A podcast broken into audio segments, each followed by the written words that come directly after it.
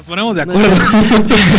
sí, sí, sí, no, es que como ahora, este, bueno, ahorita les explicamos, pero muy buenas noches, tengan todos ustedes bienvenidos a Alto Rendimiento y ahora los deportes. Iniciamos nuestro programa de este jueves y bueno, antes de iniciar con los temas, presento a quienes están en estos micrófonos al señor este Diego Ochoa.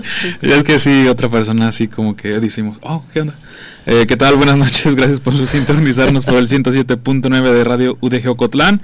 Este, toda esta eh, equipo de alto rendimiento y también eh, saludo a Omar que nos está acompañando después de un largo tiempo. ¿Qué tal Diego? ¿Qué tal Atemi? Un gusto estar aquí con, con ustedes este, esta noche ya después de, las vacaciones, ¿no? De clases. Sí, un saludo también a Alejandro Villanueva que está en los controles apoyándonos otra vez. un saludo allá al Produ que... Y por supuesto también a los compañeros que hoy también nos acompañan en cabina y que son parte de Alto Así es, un saludo también para ellos. También, saludos a las compañeras. Compañeras, compañeros que nos ayudaron con la producción de algunas de las cápsulas que vamos a estar mostrando también a lo largo del programa, ¿no? Bueno, presentando porque no nos ven. Ah. sí, sí, sí. no, nos ven, nos ven también ah, por, por la transmisión acá en vivo de, en, Radio de Ocotlán. A través de Facebook Live. Ah, en Facebook Live. Sí. Es correcto, pero bueno, ahorita en ese momento estábamos tripeando porque para los que estén en Facebook este verán que el señor Omar es el que está en el centro del poder. en el mando. el micrófono uno, ¿verdad?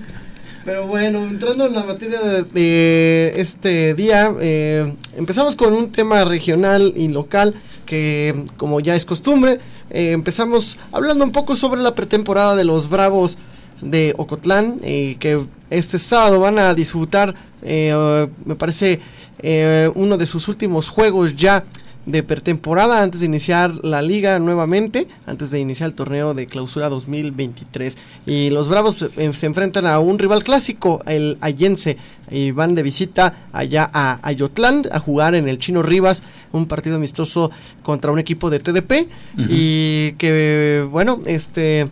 Está bonito esta rivalidad porque muchas veces en el Allense han llegado jugadores ocotlenses y pues eh, vamos a ver de qué les depara a los ocotlenses en este juego.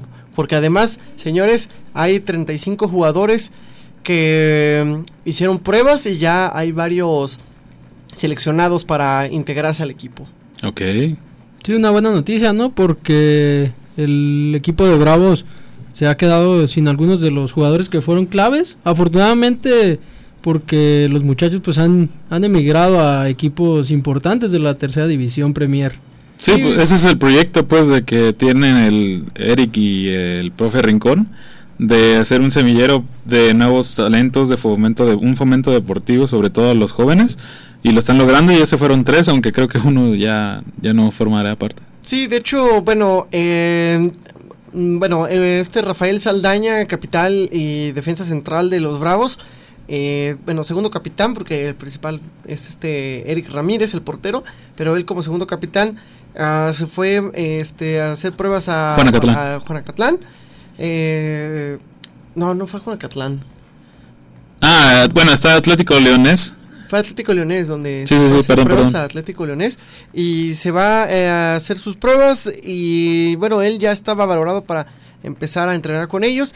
Sin embargo, eh, hubo una situación sobre una cuestión del peso del jugador y le dijeron, ¿sabes qué? Necesitamos que reduzcas ese peso y para que puedas entonces ya incorporarte de manera formal con nosotros. O sea, no le dijeron, no, no, siempre no. Solamente le dijeron, oye, ¿sabes qué? Primero encárgate del estado físico.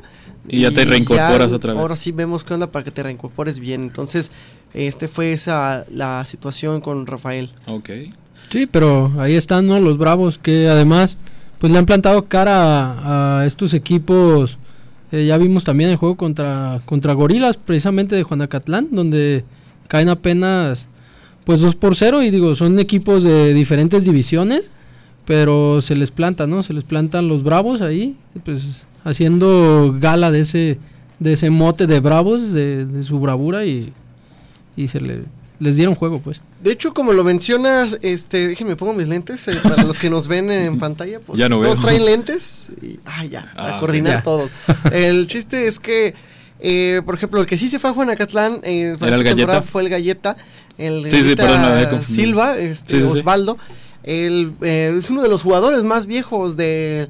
Era uno de los jugadores más viejos de Bravos desde que Inició el, el equipo, eh, ahí andaba el En galleta. 2019, cuando se Sí. funda el equipo, él fue uno de los que empezó en esa primera camada. Así en la es. primera línea, por así decirlo. Ahí el buen galleta que ya se fue a Juanacatlán. Y también ya en el aspecto de la TDP, pues los charales eh, van a tener uno, otro encuentro, el penúltimo antes de iniciar ya la, jor- la, la jornada, la segunda vuelta que es dentro de dos semanas. El 4 de febrero vuelven Ajá. los charales contra Manzanillo. Ahí Por jugándose Manzanillo. jugándose un puesto, el quinto lugar, si mal no. Sí, cerraron muy bien, de hecho, los charales. esa los charales están en, el séptimo lugar de su, de su grupo, el grupo 14. Ajá, sí, sí, sí. Y, y están ahí a, a tiro de piedra de los primeros lugares, ¿no? Sí, y va a jugar contra Acatlán allá en Zapotlanejo el- a las 10 de la mañana y pues cerró muy bien como lo habíamos dicho en anteriores ediciones y ahora intentarán esta segunda vuelta pues ascender eh, de posición, subir de, de- de peldaños en esta liga y pues también eh, por el momento Procam no ha dicho nada de, de pretemporadas, nada de eso, pero bueno, también también al tanto, ya también este dentro de dos semanas estará también de nuevo Procam eh, enfrentando a Caja Oblatos allá si no mal recuerdo en Tlajumulco de Zúñiga y ahí estará, ah, se me está moviendo. Allá estará el reporte en señal informativa, pero bueno, eso es en cuanto a lo regional. Y hablando de otros deportes, pues se cumplió el 14, 14 aniversario en la Arena Luis Verdía, donde estuvo Rayman, que era el- es nieto, no era, es nieto del Rayo de Jalisco, don, Maximino Linares, y allá anduvo. Sí, la, la lucha libre, ¿no? Que digo, en este tiempo que yo he podido estar aquí en, en el municipio cotlense, me he dado cuenta que esta, esta arte del pancracio, como es conocida, Sí, sí. es muy, muy popular. A la gente aquí en Ocotlán le gusta mucho la, la Tiene lucha un arraigo libre. muy fuerte aquí. Exactamente, y, y han salido pues grandes luchadores de, de este municipio. También ahí el semestre pasado tu- tuvimos una oportunidad de, de hacer algunos reportajes con los, con los chicos de la, de la Luis Verdía, ahí el zombie, si nos está escuchando, Un saludo. un saludo. Este, y sí, sí, sí, un deporte que muchas veces puede, puede pasar como...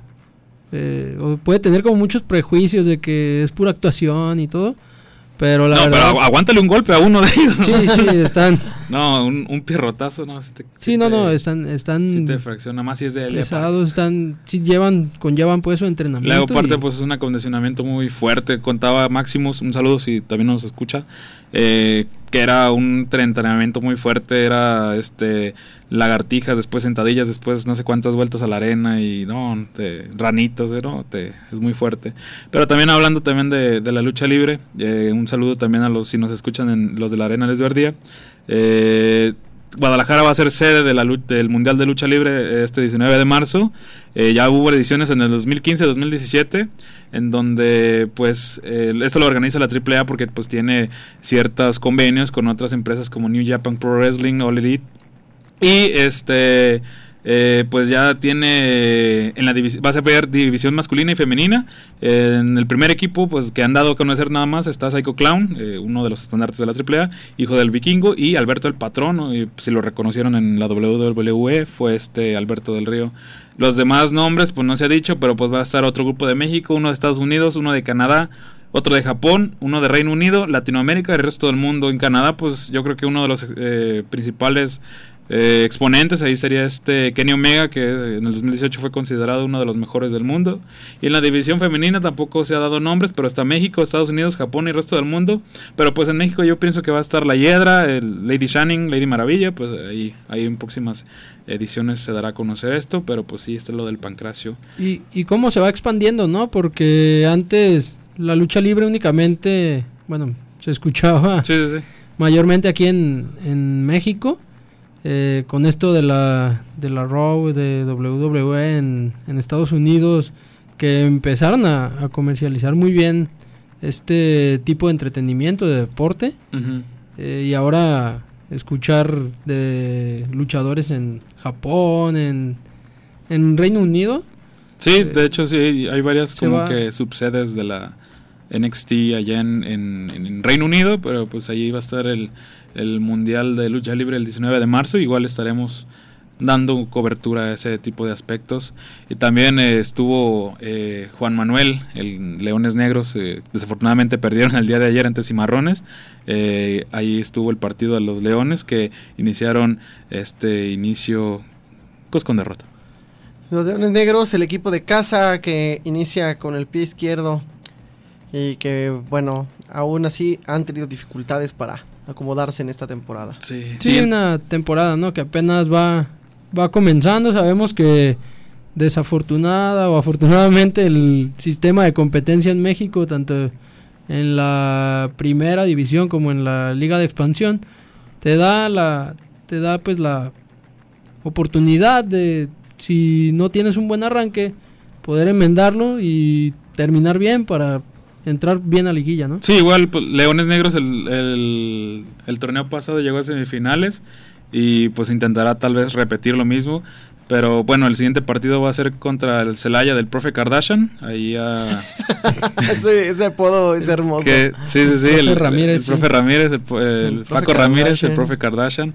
Este, ahí anda el profe Ramírez que está haciendo un buen equipo. Está, de hecho, hace un buen trabajo en Liga de Expansión. El, profe, Ramírez. es muy, muy bueno para, para la división de, de plata tuvo ahí su experiencia ahí con su paso de tres partidos con Chivas, pero... sí, pero pues bueno. Pero bueno, ahorita ya lo saben entonces que el camino de los, de los Leones Negros es que en la jornada 1 su juego contra Pumas Tabasco se pospuso. Este, eh, sí, por la cancha, ¿no? Que... Es correcto, por lo del problema de la cancha que hubo en el Jalisco, que también sancionaron al Atlas. Y por supuesto también este eh, su segundo juego de visita fue contra Cancún FC y empataban 2 a 2 allá en, la Riviera Maya prácticamente. Y este ahora en este juego, pues ya como lo mencionamos, perdieron 2-1. Y bueno, ya lo saben, miércoles 25 de enero a las 5 de la tarde allá desde Guanajuato. La lleva Guanajuato en la tierra de la de, la, cajeta. la cajeta. y del profe Kardashian. Y del profe Kardashian. y de la mermelada. Bueno, la mermelada es sin Irapuato, pero sí. Y las fresas. Pues sí, Irapuato. Bueno, Guanajuato es tierra de cajeta y mermelada.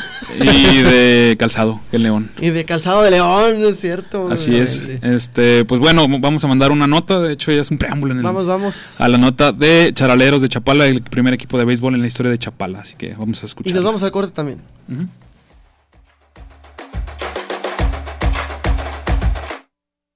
En el mes de septiembre del año 2022, se creó el primer equipo de béisbol en Chapala, esto con la finalidad de ofertar nuevos deportes en el municipio ribereño, aunado a rescatar el gusto por la pelota caliente en la localidad, el cual ha disminuido por la falta de apoyo.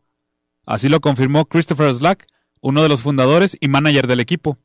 La novena chapalense por el momento se encuentra disputando la Liga de Béisbol del Salto. Cabe señalar que la escuadra de Chapala disputa también la Liga Municipal de Béisbol Jocotepec, pero por falta de iluminación en el estadio la liga tuvo que ser pausada.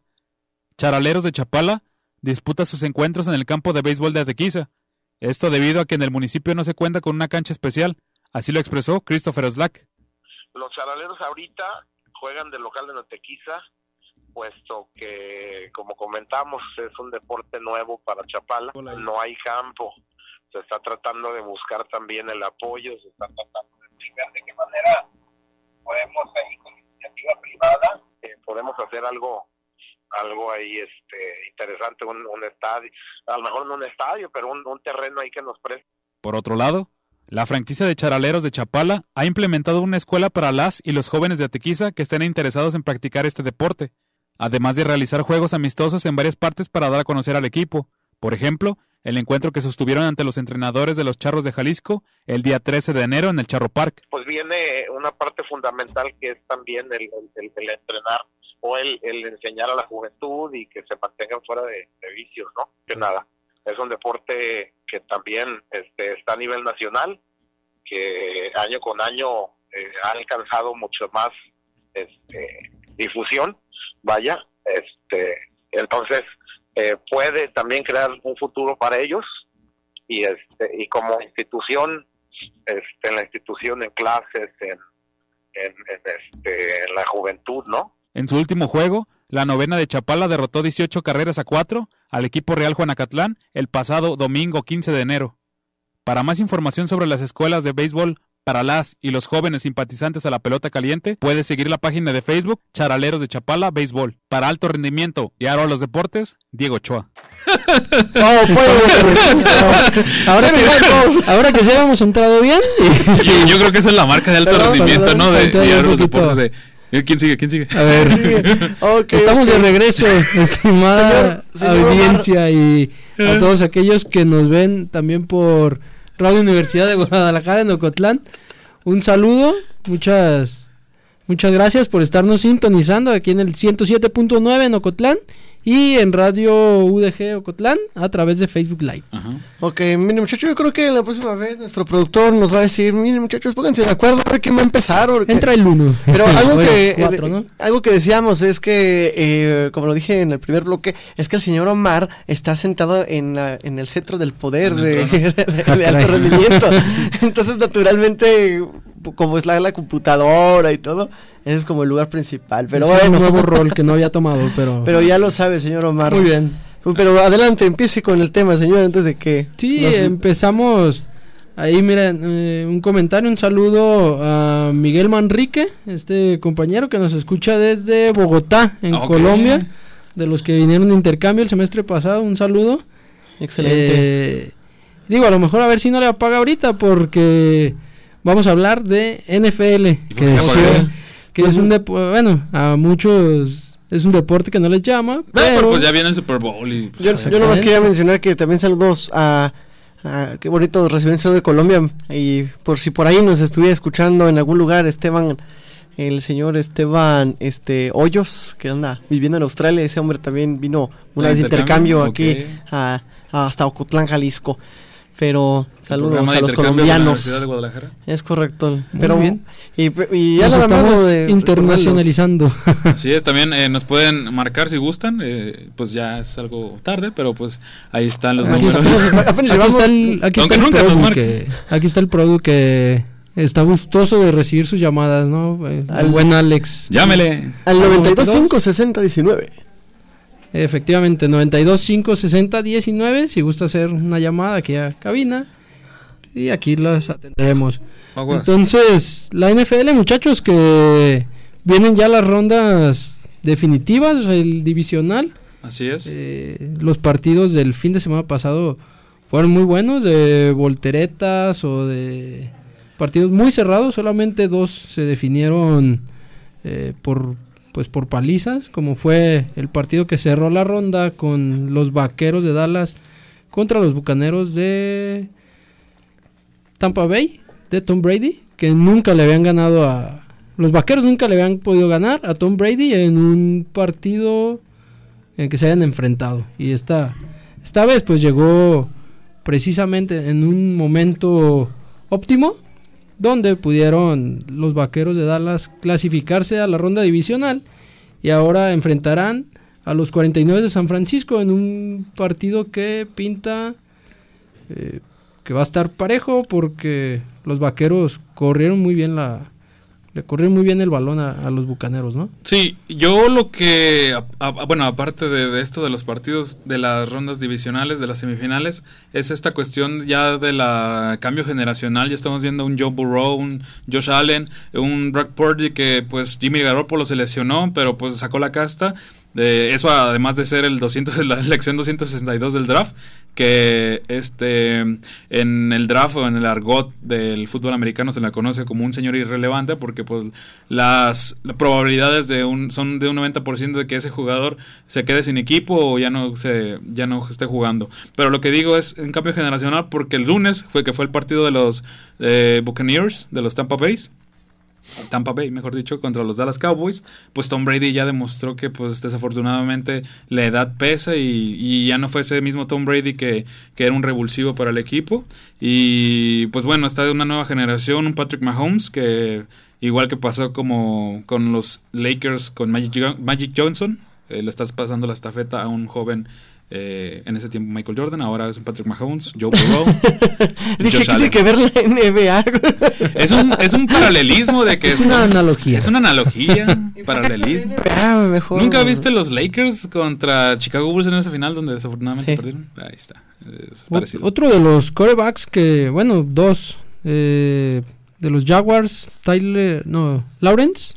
Ah, sí, de los Jaguars, este... el de- Que, que muchos dicen que Johnny Lawrence. Augusto, ¿no? Porque Trevor. sí. Trevor Trevor- Lawrence. Trevor- Johnny Lawrence es el de Karate Kid. No, no. Sí, Johnny Lawrence es Eh, de... Trevor Lawrence, que era de Clemson, era muy buena, de hecho fue uno de los mejores jugadores de la universidad, del equipo colegial. Y que pudo levantarse de una primera Sí, mitad sí. desastrosa. Ahora veremos, lo veremos precisamente, como mencionas, Diego, contra, contra Patrick Mahomes y sus jefes de Kansas City. Sí, sí, un duelo de jóvenes quarterbacks, este va a ser el, el día sábado en punto de las 15.30 horas por tele abierta, cosa que lo que tiene el fútbol americano es que sí lo pasan por tele abierta Todos y los no juegos, lo hace el fútbol americano. todos los juegos importantes, Sí, sí, sí. Toda, toda la ronda de playoffs va por televisión abierta para los amigos que, que les guste que les guste el emparrillado puedan verlo, es. ¿no? Y también ese mismo sábado los New York Giants contra los Philadelphia Eh, Eagles. Eh, a las 19.15 horas por igual tele abierta o tele restringida. Eh, y el día domingo, eh, ese partido va a estar bueno. Los Cincinnati Bengals de Joe Burrow contra los Buffalo Bills de Josh Allen a las eh, 14 horas. Un partido muy bueno de dos quarterbacks. Muy bien. Y finalmente pues se cierra esta ronda divisional con los 49ers. poderosos San Francisco, los 49 de San Francisco contra los Dallas Cowboys. Qué dato curioso. El, es, un- es algo histórico porque en el partido de, de este de, los Dallas contra Tampa Bay, este Tristán Vizcaíno, no sé si sea pariente de José Madero, un saludo a José Madero, eh, perdió eh, Dallas, eh, perdón, este Tampa Bay, pero este pateador falló cuatro veces los puntos extra, cosa que nunca había pasado en la historia de la NFL. Así que, pues se platicó y lo, han, man- lo mantienen todavía en el equipo, pero pues eh, van a buscar a alguien más para que sea el pateador eh, se- seleccionado para estos Acá en partidos. NFL no se andan con rodeos. Fallas en un partido cuatro veces y bueno, ¿sabes qué? Mejor no. Este, te tenemos aquí en el equipo, pero bye. Raro, raro que, Gracias por que tu lo hayan dejado porque generalmente, bien dices Atemi, los cortan luego, luego a la- al siguiente día Sí, no se esperan. Pero a lo mejor pues le dieron chance, ¿no? Por, por esta parte de que, eh, ganamos, no te preocupes, no nos hicieron falta tus... Sí, no, igual, pues imagínate esos cuatro puntos extra, fallarlos, pues es histórico en la NFL, nunca había pasado y aquí... Y puntos sucedió. extra, no hablamos de, O sea, imagínate de goles de, de campo, campo. largos. Sí, sí, sí, es como, oh, me toca, fallé, me toca, fallé, me toca, fallé.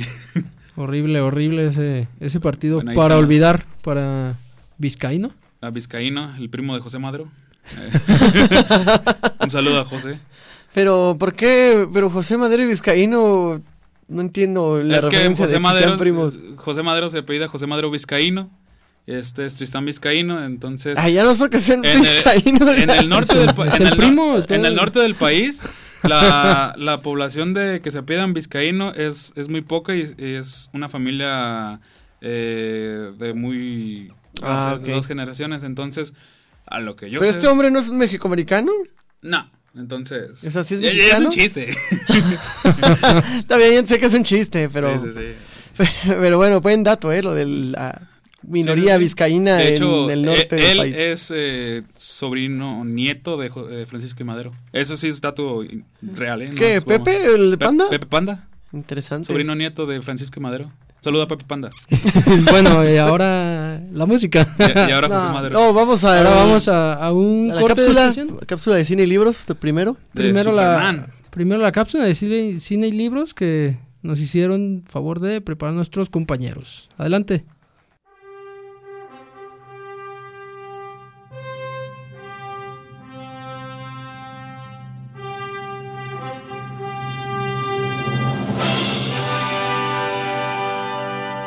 ¿Sabías que Superman, uno de los personajes insignia de DC Comics, fue derrotado en su edición 155 por un luchador? Se trata del luchador ítalo-argentino Antonino Roca. Superman fue creado por el escritor estadounidense Jerry Siegel y el artista canadiense Joe Shuster en 1933 cuando ambos se encontraban viviendo en Cleveland. Por otro lado, Antonino Roca fue un luchador profesional ítalo-argentino. Su verdadero nombre era Antonino Biacetón. Fue muy popular debido a su actitud de tipo bueno, que generaba el favoritismo del público. Trabajó en los comienzos de la lucha libre en Nueva York, en la Capital Wrestling Corporation, la actualmente WWE, aunado de ser una estrella en Argentina con sus encuentros en el Luna Park. Ante la popularidad en la Unión Norteamericana de Roca, provocó que Jerry Siegel lo incluyera en la edición 155 de la historieta homónima del Hombre de Acero.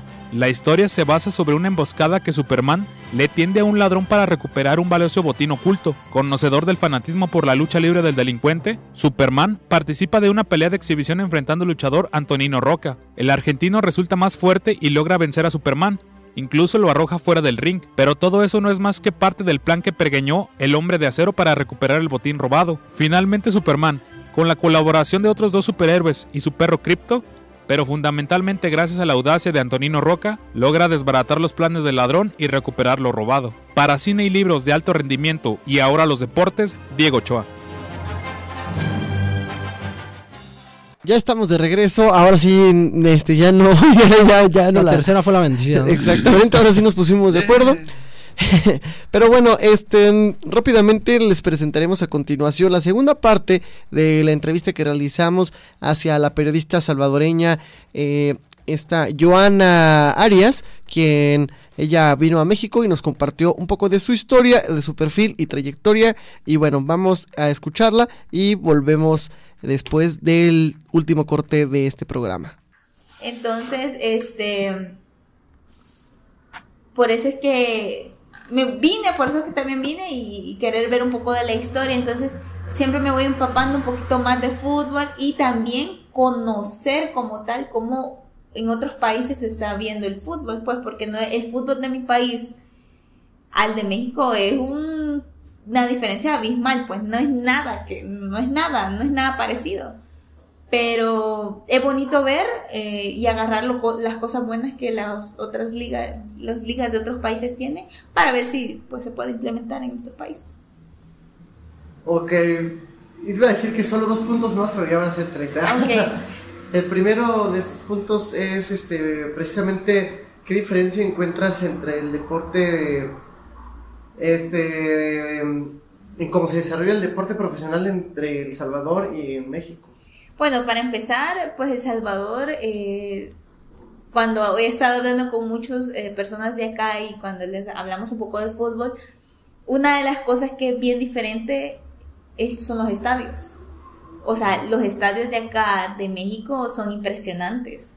Y allá en El Salvador, y haciendo la comparación, la mayoría de estadios de El Salvador vienen siendo estadios que ocupan para la tercera división de acá de México. O sea, no es nada que ver pues los estadios. Empecemos por eso, esa es la gran diferencia de que sus estadios están para 40 mil, 35 mil personas. Y allá en El Salvador los estadios son capacidad de 4 mil, 8 mil, 10 mil personas. Y no se llenan. Solo, bueno, el Cuscatlán, que creo que tiene aproximadamente 35 mil y que se llenan quizás para finales o para cuando juega la selección, pero no para partidos normales. Entonces, eso es una gran diferencia en, ese sentido. Igual que, por ejemplo, me, me sorprendió ya cuando empecé a, estar un poco más de lleno, que acá ustedes pueden tener muchos extranjeros. Ahí en El Salvador cada equipo de fútbol solo puede tener cuatro extranjeros como máximo. Entonces, y de ahí los demás tienen que ser eh, salvadoreños. No es necesario que los equipos tengan los cuatro extranjeros, puede tener dos. Por ejemplo, Platense ahorita solo tiene tres, tres extranjeros. Entonces, es bien diferente también e, esa parte. Ya la, metodología también, por ejemplo, ustedes no tienen ascenso y descenso, El Salvador sí, sí tiene eso.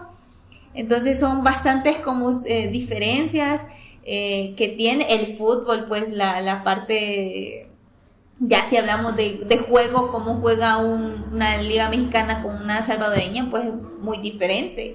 Y no nos vayamos lejos, por ejemplo, cuando jugamos las selecciones, cuando juega México con El Salvador, ahí se puede ver la diferencia que la mayoría de seleccionados salvadoreños no pasan de la Liga del Salvador. Bueno, la, la selecta que ahorita se está haciendo, hay muchos que están en la, en la Liga eh, de Estados Unidos pero son muy pocos o son niños eh, son chicos nacidos en Estados Unidos con papás salvadoreños entonces ahí es como que se está teniendo un cambio pero es la selección pues no hablemos de un de un fútbol como una liga nacional verdad entonces es muy diferente es muy abismal el, en todo eso pues entonces sí es, es bien diferente demasiado diferente No sé si algún día nuestra liga se va a comparar a una liga mexicana.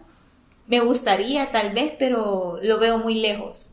Pero sí, la liga mexicana es un referente para, para el fútbol salvadoreño, eso sí. Ok, el punto número dos era, este, ¿qué perspectiva o qué mensaje dejarías hacia otras mujeres que también podrían llegar a interesarse por el periodismo deportivo? Y lo digo exactamente en el periodismo deportivo porque, como dijiste, el periodismo es muy amplio en varias ramas, pero y a veces las mujeres no se guían tanto por el deporte por esa, esa perspectiva de que todavía hay mucha masculinidad arraigada que se está rompiendo eso, pero para como una perspectiva hacia otras mujeres que también sean, les interese esa vía del deporte. Yo creo que lo primero es no tener miedo a quererlo hacer, porque creo que eso es como el, lo primero, que uno como mujer tiene miedo a que los hombres nos vean de menos, como queriendo decir, eh, ella porque quizás el cuerpo bonito, cara bonita está aquí, no es por, por su inteligencia, por lo que sabe de fútbol, entonces a veces es como, como eso, esa piedra que nosotros nos ponemos de que no, por, por eso nos van a criticar, porque eso de por ser niña bonita va a estar ahí sentada y no sabe de fútbol. Entonces, y puede hacer que sí sepa de fútbol. Entonces, uno es no tener miedo a lanzarnos a ese ámbito. Eh, quizás el segundo, pues, eh, a tocar puertas, porque a veces las puertas no llegan, o sea, uno no puede estar esperando sentado a que lleguen, sino que uno buscarlas y ver qué oportunidades se presentan y, pues empezar a, ver, a buscar donde, donde se puede. Como te digo, ahorita hay pocas mujeres en el ámbito deportivo, pero a mí me gustaría ver muchas más mujeres. Eh, es bonito ver que hay mujeres que, que son pocas las que han logrado a un, hacer un cambio abismal, pues, y, y romper ese, ese, ese estereotipo de que sería, sería padre ver a, una mujer narrando un partido de primera división. Hay, pero si contamos con los dedos de nuestras manos, me sobra una mano y todavía me sobran dedos, porque son muy pocas, son muy, muy pocas mujeres que andan con una cámara y un ente deportivo tomando fotos en cancha a jugadores. O sea, es muy poco. Entonces la verdad, de primero pues quitarnos ese miedo y dejar de pensar de que solo los hombres lo hacen, porque también nosotros las mujeres somos capaces y tenemos la capacidad para hacerlo. Ok, y Joana, para terminar, este, ¿qué, qué mensaje, más, más bien, qué, qué perspectiva tienes ahora o, qué interés tienes hacia el futuro? Les dijiste hace un momento que no sabes dónde podrías estar después, ¿verdad? Dentro del periodismo, pero pero apegado a lo mismo deportivo, eh, ¿a dónde te gustaría llegar más adelante siguiendo la línea del periodismo de deportes? Pues la verdad a mí sí me gustaría trazar fronteras. O sea, no quedarme solo en El Salvador. A mí me gustaría, no sé, estar en otros países y poner un poco de lo que conocimientos que hay en El Salvador y poder aprender los conocimientos de, de otras culturas, de otros países. Pero si no, pues eh, la verdad que ahorita me siento muy bien en lo que hago. Una, porque es con mi equipo, al equipo que yo sigo y a veces es bien difícil que se te dé esa oportunidad de que estés trabajando para el equipo al que tú le vas. Es muy difícil. Entonces, ahorita yo me siento bien. O sea, yo voy a seguir hasta donde se pueda, pero si se me diera una oportunidad en un futuro de irme en al extranjero, y siempre desenvolverme en el ámbito deportivo, pues lo haría sin pensarlo. ¿Algo más que quieras expresar o agregar? No, pues nada, eh, nada más y que, que como las mujeres, que, que, siempre luchemos por nuestros sueños y que no, hay, que no exista un impedimento para poderlo hacer, que no nos pongamos eso de no puedo o porque soy mujer eh, no se va a poder que nos vayamos quitando ese estereotipo que ya no solo los hombres son capaces de hacer cosas, sobre todo en el ámbito deportivo. Hay muchas mujeres que tienen la capacidad de poder hacer un buen papel en el ámbito deportivo y pues que no, no, no tengan miedo, que, que luchemos y pues igual, no solo en el ámbito deportivo, sino que de manera general.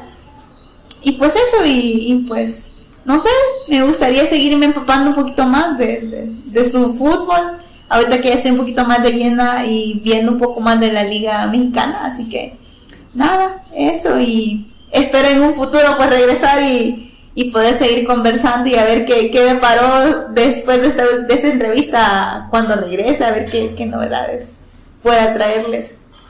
Eso. Así que no, gracias y gracias por la invitación de, de por estar por estar por entrevistarme pues y pues espero que como te digo en un futuro pues se pueda dar esa oportunidad de otra entrevista y pues ahí estoy a la orden cualquier cosa y pues ahí igual si quieren bueno nuestros amigos mexicanos si quieren seguir un poco de cómo es el fútbol salvadoreño, pues sigan a mi equipo, al Deportivo Platense, así aparece en las redes sociales y pues también me pueden seguir en, mi Instagram como Joana-Arias SB. Entonces ahí puedan ver un poco de lo que también yo hago en el ámbito deportivo. Eso. Muchas gracias a nuestros radioescuchas. Estamos de regreso aquí en alto rendimiento para este último bloque del programa, alto rendimiento y ahora los deportes. la cara de Atemi. Sí, sí, sí. No, una disculpa. Eh, y agradeciendo a Atemi la, la entrevista que pudiste Muy buena hacer. la entrevista.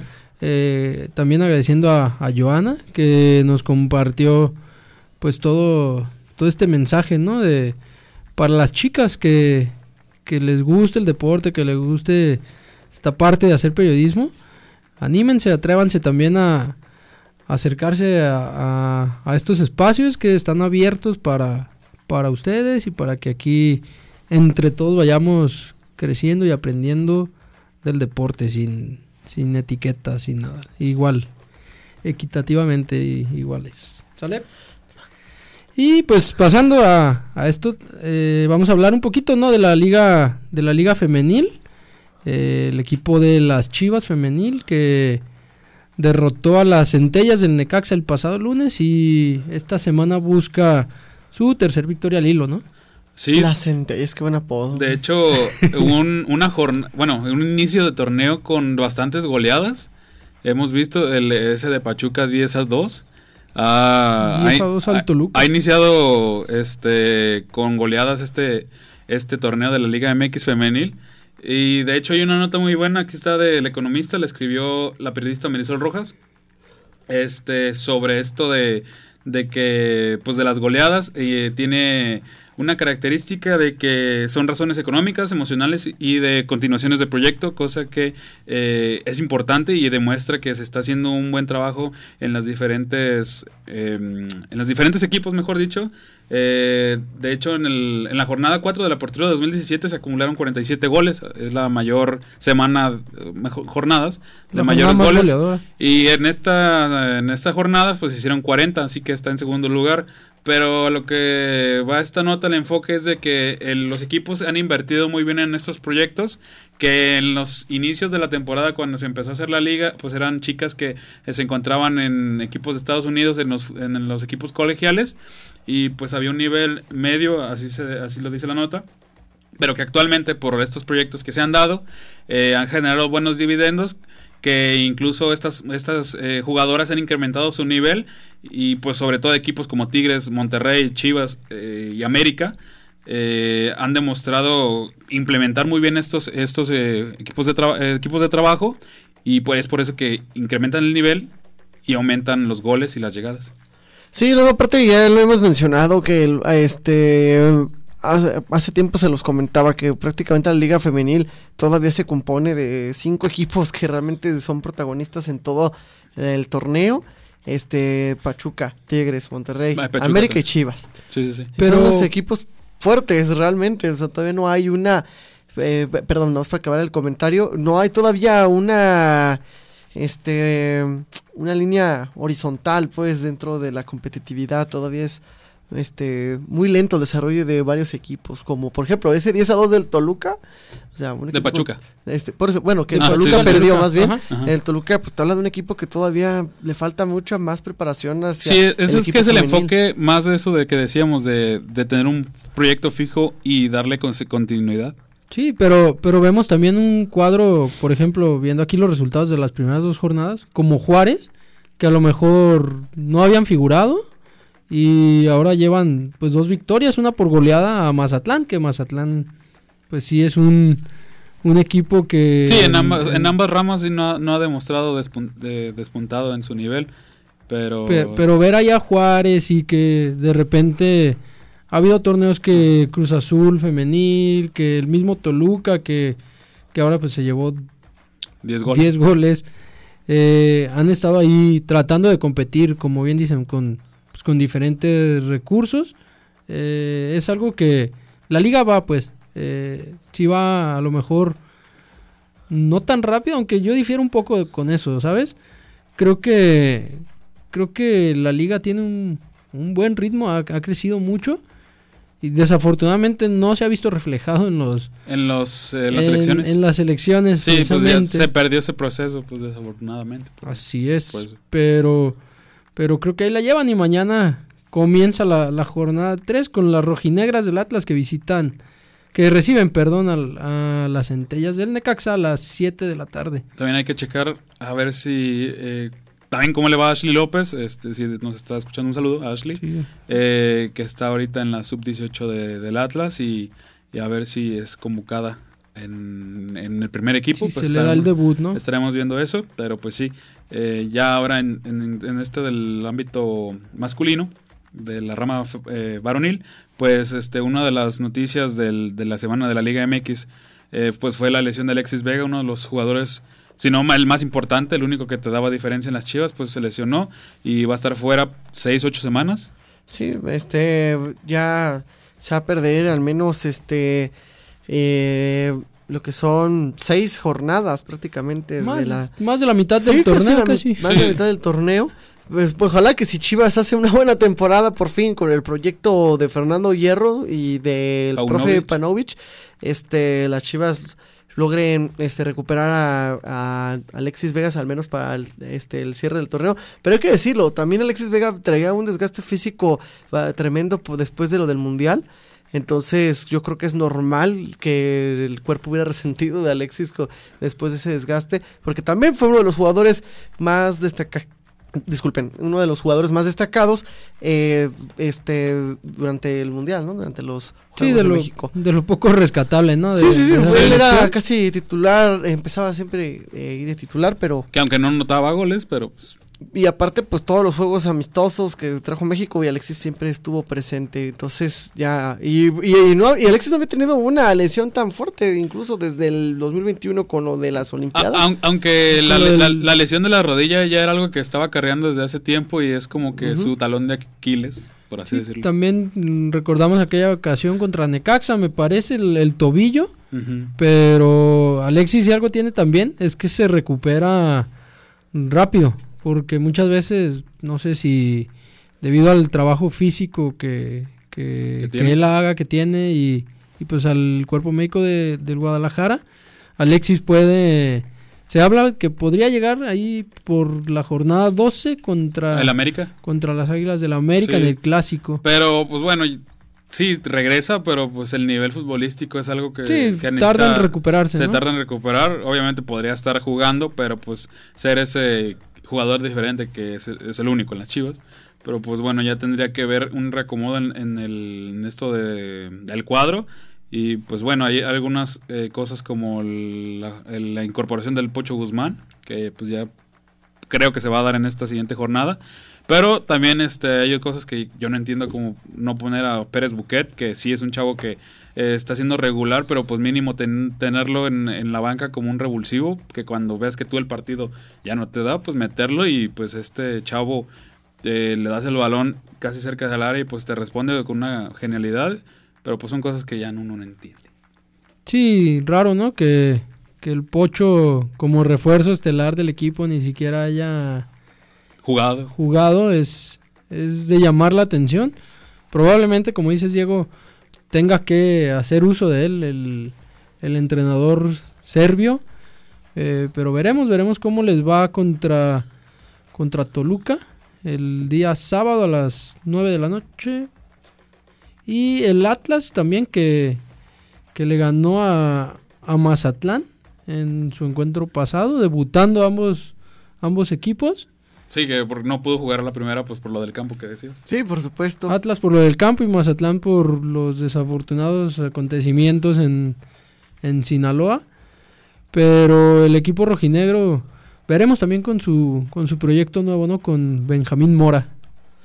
Así es, este, veamos qué propone Benjamín con el proyecto Atlas, porque pues hay que decirlo que por ejemplo Diego Coca es el, el pues, digamos el semillos de los atle- de los atlistas, No, ese, ese hombre, que ya Una estatua allá fuera del Jalisco, ¿no? sí sí antes no lo hicieron El pero- Produ que se regodea con su, con su equipo. con su equipo.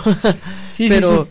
pero precisamente Diego Coca, que ha estado empezando muy, muy, muy bien con el Tigres y que está demostrando la calidad de entrenador que es, ¿no? Que llegó a, a recuperar al Tigres y despertarlos nuevamente para ser el equipo este de la pues el equipo pues, de la era, el equipo de la era desde el año 2011, este, que empezó en la década pasada y ahora en esta década del, del 2020 para acá, este, Tigres aún sigue siendo un referente, ¿verdad?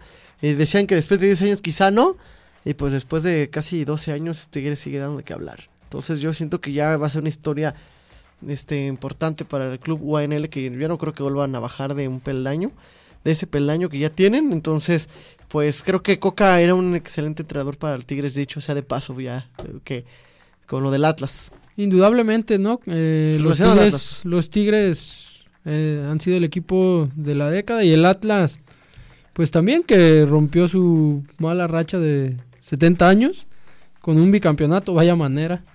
Eh, Bueno, ese, ese no, para mí no fue como el equipo de la, de la década, fue como en la historia, ¿Tigres? el equipo de la de, el, el momento histórico de la no, década. el, At- el Atlas sí. El Atlas, El el Atlas. Sí, Tigres sí fue el Tigres, equipo de la no, década. Tigres fue la Tigres década, sí, creo. el Sí, equipo no, de sí. década, pero Sí, pero pues digo, de, de, de dónde viene Diego Coca, ¿no? De, de los rojinegros del Atlas que claro. se enfrentan el domingo a las 5 de la tarde a los Gallos Blancos de Querétaro, en Querétaro, después de aquel lamentable, sí. sucesos, pues sí, pero... Esperemos que todo transcurra.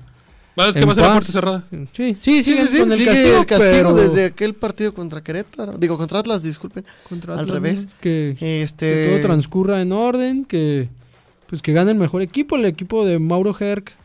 Eh, ahí ha estado eh, batallando un poco, pero pues ahora sí que con las armas que tiene.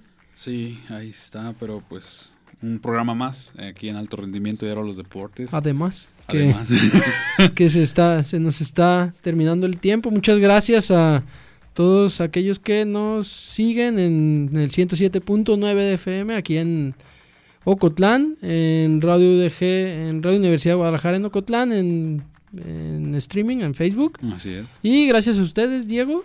Así es, eh, muchas gracias por sintonizarnos desde su aparato radio reproductor.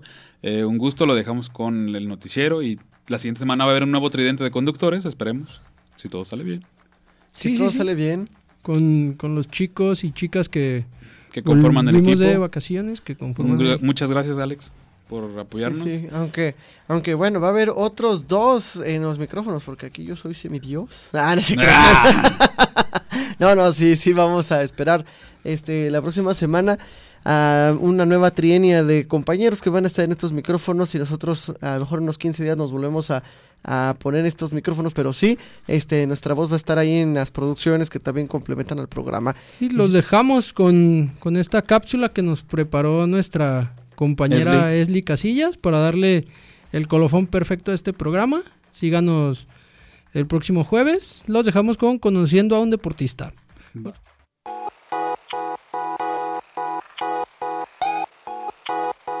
Ashley Barty es una extenista profesional nacida en el estado de Queensland, Australia, el 24 de abril de 1996. Ganó su primer Grand Slam en el Abierto de Francia, en Roland Garros. En esa ocasión, llegó por primera vez a la cima del ranking de la Asociación de Tenis Femenino el 24 de junio del 2019 y acumuló en total 120 semanas al tope del escalafón, con 113 de ellas de manera consecutiva. Actualmente es la séptima tenista con más tiempo en el número uno. Solo Steffi Graf, Selena Williams, ambas con 186, y Martina Navratilova con 156, la superan en mayor número de semanas seguidas como número uno en el juego femenino. También logró dos campeonatos más de Grand Slam en el 2021 y Australia 2022. Con este último galardón, se convirtió en la primera representante de su país en ganar el título sencillo en el Abierto de Australia en 44 años. Considerada una de las jugadoras más respetadas y queridas del circuito, Barty demostró su pasión por el tenis con sus servicios precisos y golpes perfectos. Sin embargo, en marzo del año pasado, la australiana anunció su retiro del tenis profesional a la corta edad de 25 años, lo que fue una sorpresa para los amantes de este deporte. Aún así, dijo estar orgullosa y realizada con todo lo que logró en el tenis, además de que era momento de colgar la raqueta e ir en busca de otros sueños, comentó Barty en sus redes sociales. Ashley Barty, junto con Serena Williams, es una de las figuras femeninas más influyentes dentro del mundo del tenis, quienes siguen abriendo camino a las mujeres que quieren dedicarse profesionalmente a este deporte. Con información de Esli Casillas, alto rendimiento y ahora los deportes.